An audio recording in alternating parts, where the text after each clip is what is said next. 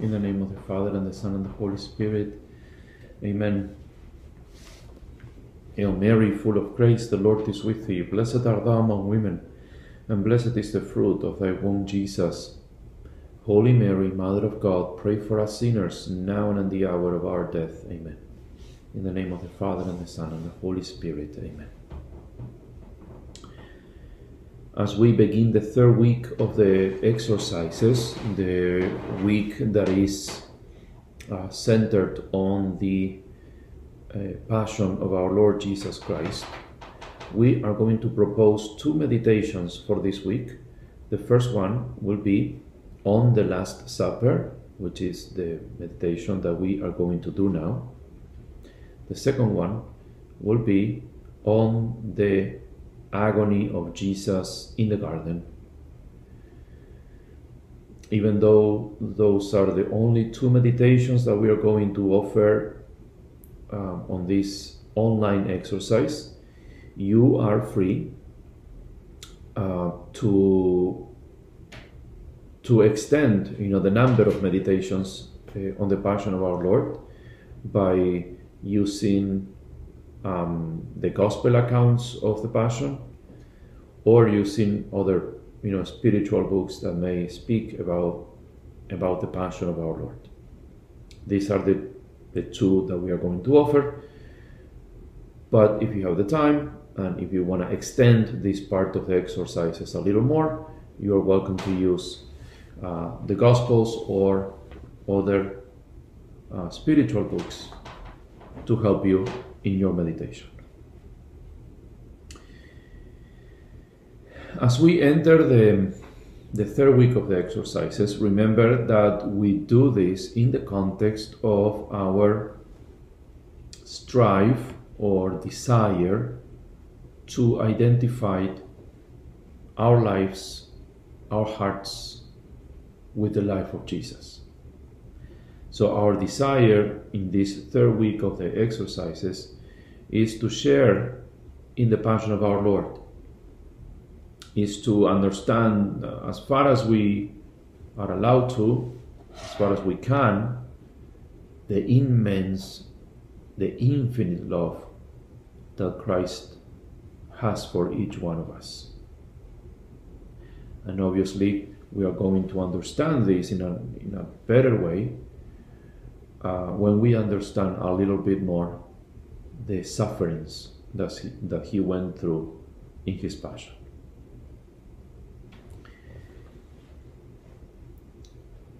So, this meditation is on the Last Supper.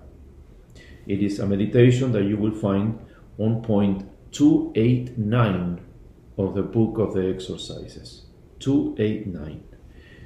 You will notice that it's a very, very short meditation. I mean, St. Ignatius simply offers uh, three points for meditation.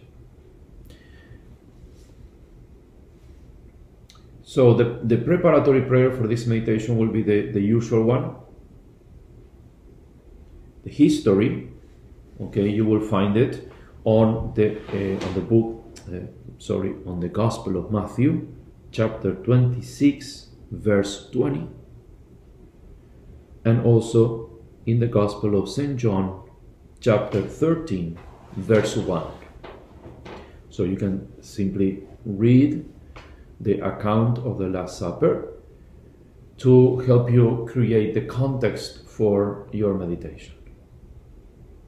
The first point, the first point that St. Ignatius uh, wants us to meditate or to even uh, contemplate in the sense that um, trying to be present at that event, to to pray about the Last Supper in such a way, uh, in such a manner that we actually are present at the Last Supper, to see what Jesus does, to hear what he says, to hear what the apostles say, and to just draw fruit from that spiritual presence at the event. The first one, the first uh, point. he eats the paschal lamb with his disciples, to whom he predicts his death. Amen, amen, I say to you, one of you shall betray me. Second point is the washing of the feet. He washes the feet of his disciples, even those of Judas. He begins with St. Peter, but St. Peter, considering the majesty of the Lord and his own lowliness, does not want to permit it and says, Lord, you shall not wash my feet. St. Peter did not know that Christ was giving an example of humility in this, and therefore Jesus said to him, I have given you an example that as I have done, you also ought to do. The third point the institution of the Eucharist. The greatest proof of his love. He says to them, Take and eat. When the supper was finished, Judas went forth to sell our Lord. These are the points that St. Ignatius offers.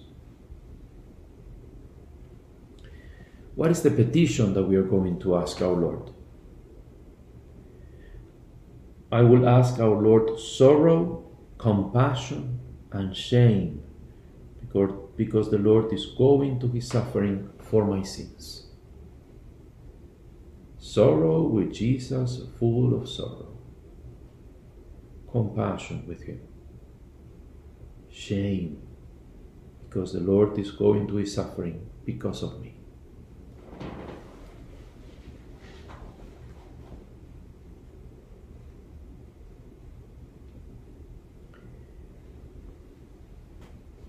Let's focus a little bit on the third point of the meditation the institution of the Eucharist.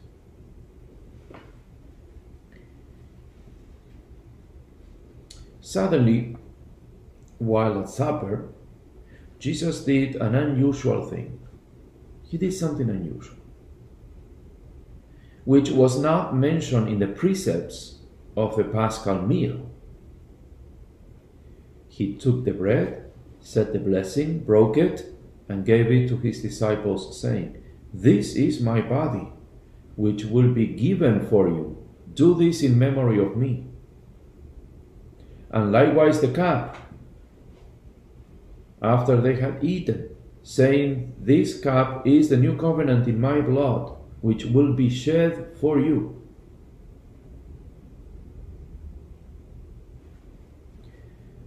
This is the mystery of our faith. This is what we proclaim at every Mass. After consecration, the priest kneels, I mean, genuflects, and then stands up and says, The mystery of faith.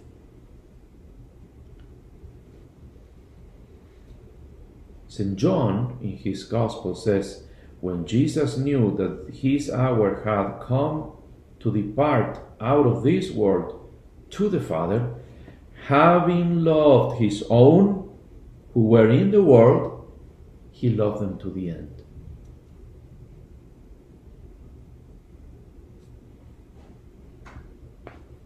The Eucharist is precisely the prelude of this work of love. It is the prelude of his passion. And remember that, that, that the the celebration of the Eucharist, the Mass, is the reenactment of the Passion, is the representation of the Paschal sacrifice in a sacramental manner.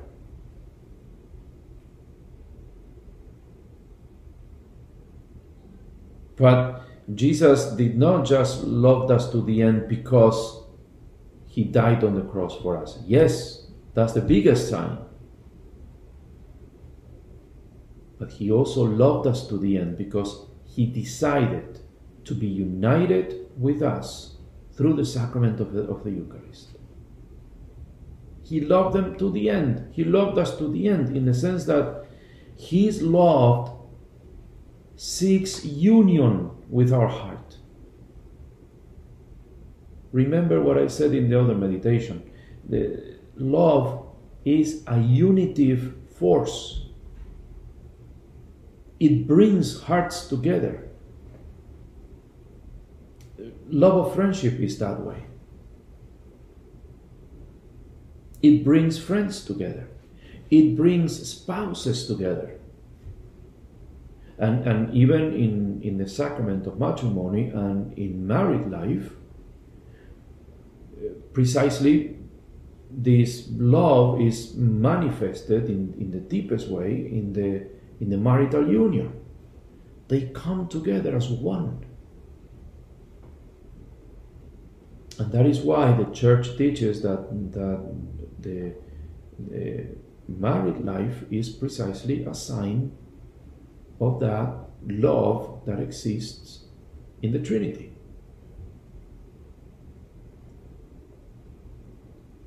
Love brings hearts together.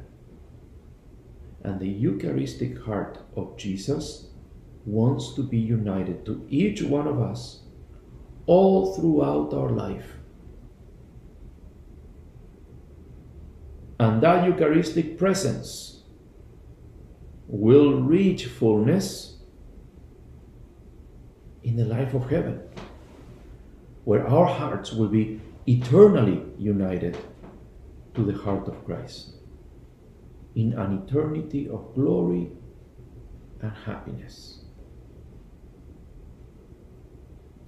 But in his love for humanity, he decided, he wanted to be with us in the Eucharist. St. John Chrysostom tells us that our Lord instituted the Blessed Sacrament so that he might become one being with himself, that we may become one with him. And at the end of a paragraph, St. John Chrysostom says, For this is the desire of ardent lovers to become one with the other.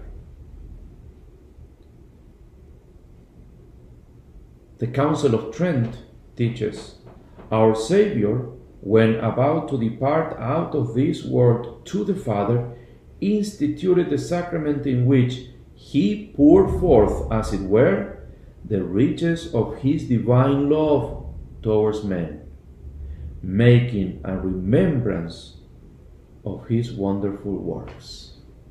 Pour out his love towards each one of us. So it was not enough for Jesus to become one of us by taking up a human nature. It was not enough for him to share in our hardships it was not enough for him to suffer and die on the cross for each one of us. It was not enough for him to redeem us from our sins. That is why St. John says he loved us to the end, to the extreme. To what, is, to what extreme? To the extreme of staying with us in the Eucharist to be our support, to be our health, to be our spiritual food, to be our happiness, to be one with us. Amen, amen, I say to you, except you eat the flesh of the Son of Man and drink his blood, you shall not have life in you. Whoever eats my flesh and drinks my blood has everlasting life. Why? Because I am in him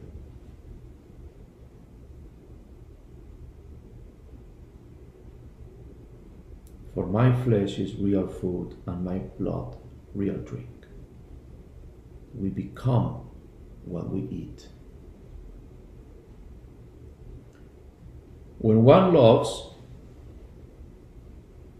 one goes out of self to enter in the beloved.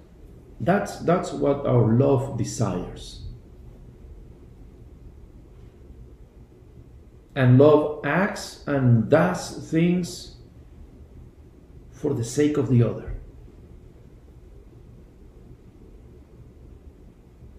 That's love. A mother will forget about her time, forget about her tiredness, forget about her plans in order to be with the beloved, to be with her sick son or daughter, or to stay um, with her mom or dad at the hospital.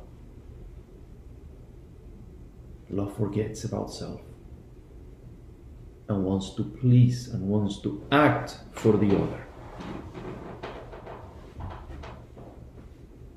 A lover forgets about himself to make the beloved happy. That's what happens in the Eucharist. And the more we receive the Eucharist, and the better our dispositions when we receive our, the Eucharist, the more we are transformed into Christ. We become what we eat.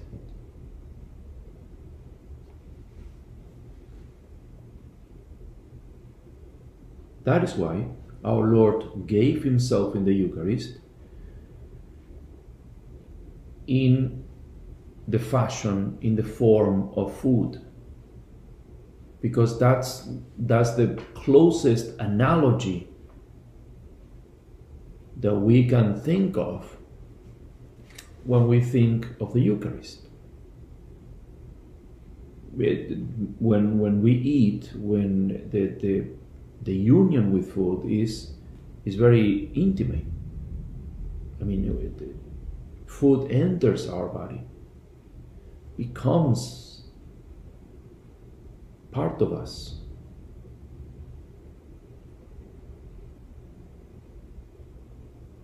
it turns into energy.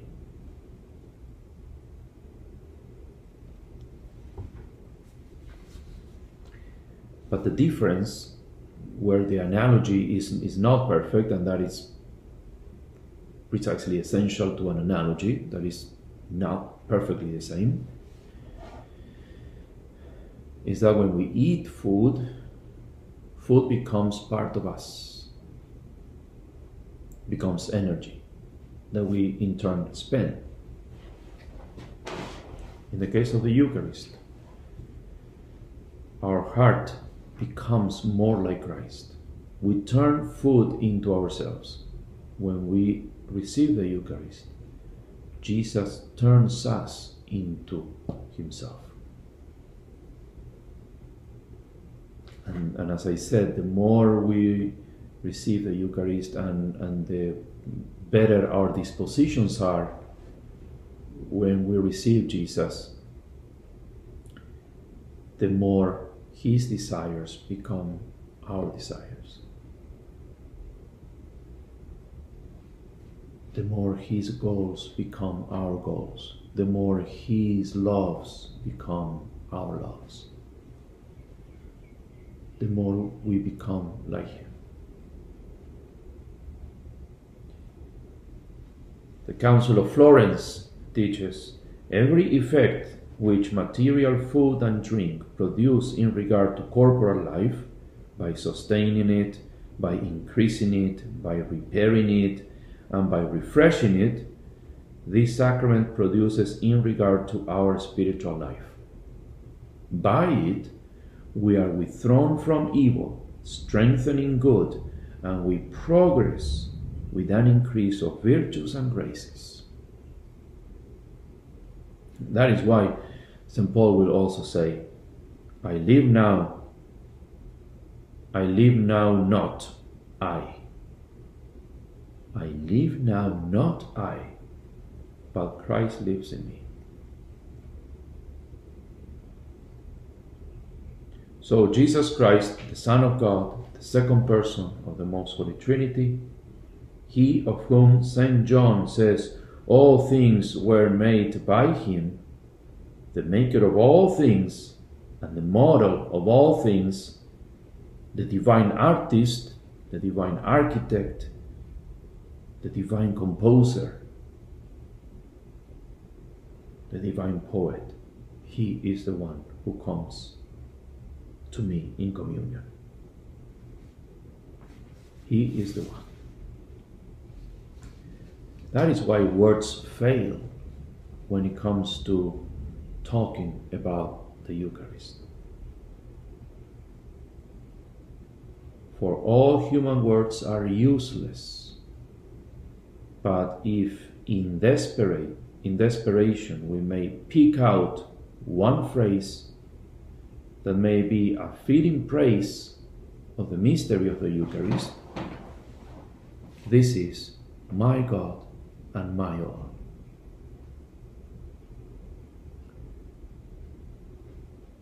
And that is why, that is why the saints have insisted so many times that only one communion, only one reception of Holy Communion can make us holy. What fails?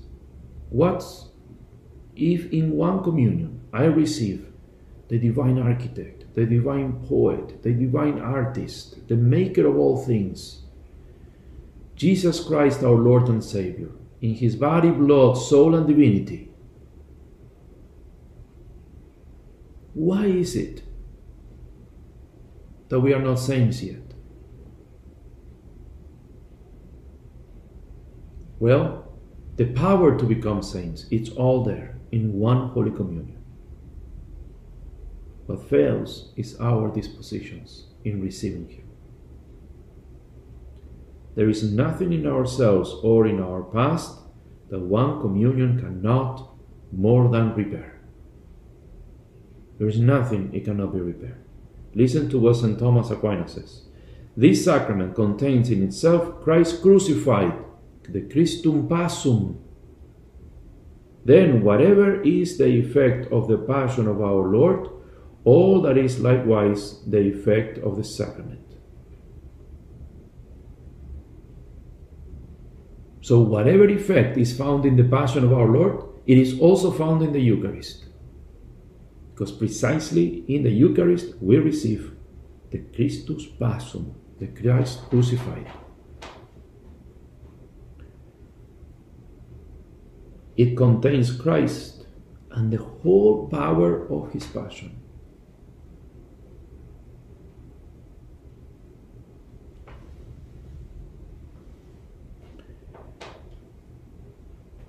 The sacrament of the, of the Eucharist is a pledge of our future glory because it was, by, it was by his passion that Christ opened for us the gates of heaven. And that is why St. John Chrysostom exhorts us to remember that leaving this sacred table, we are like lions breathing flames, and we are made a terror to the demons having received the Eucharist, we are the strongest people in the world.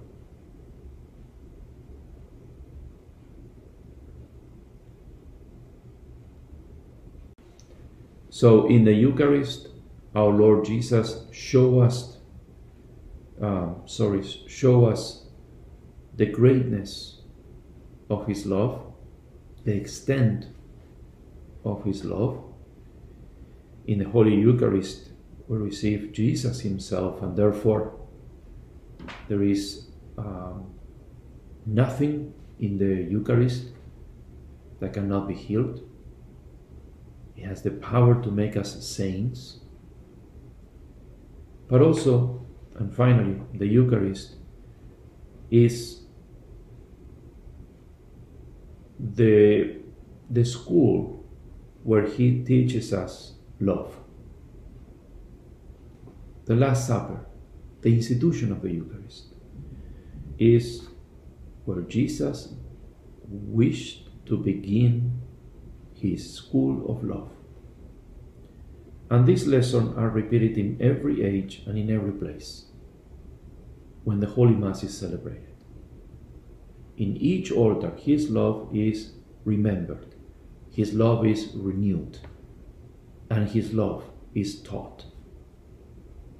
Then we can say that the Holy Eucharist becomes the school of love. In this school, we are going to learn that love without sacrifice doesn't exist.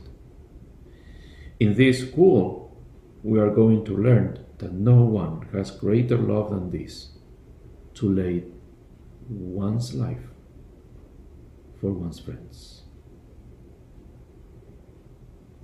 This is the, the school of saints, where apostles, pastors, doctors of the church, virgins, holy men and women of all ages, all of them understood that love calls for imitation. In this school, St. Thomas Aquinas learned to write, O you, our reminder of the crucified, living bread, the life of us for whom he died. Lend this life to me then, feed and feast my mind. There be you, the sweetness man was meant to find. In this meditation, let us ask our Lord to teach us to love as He loved us to the extreme.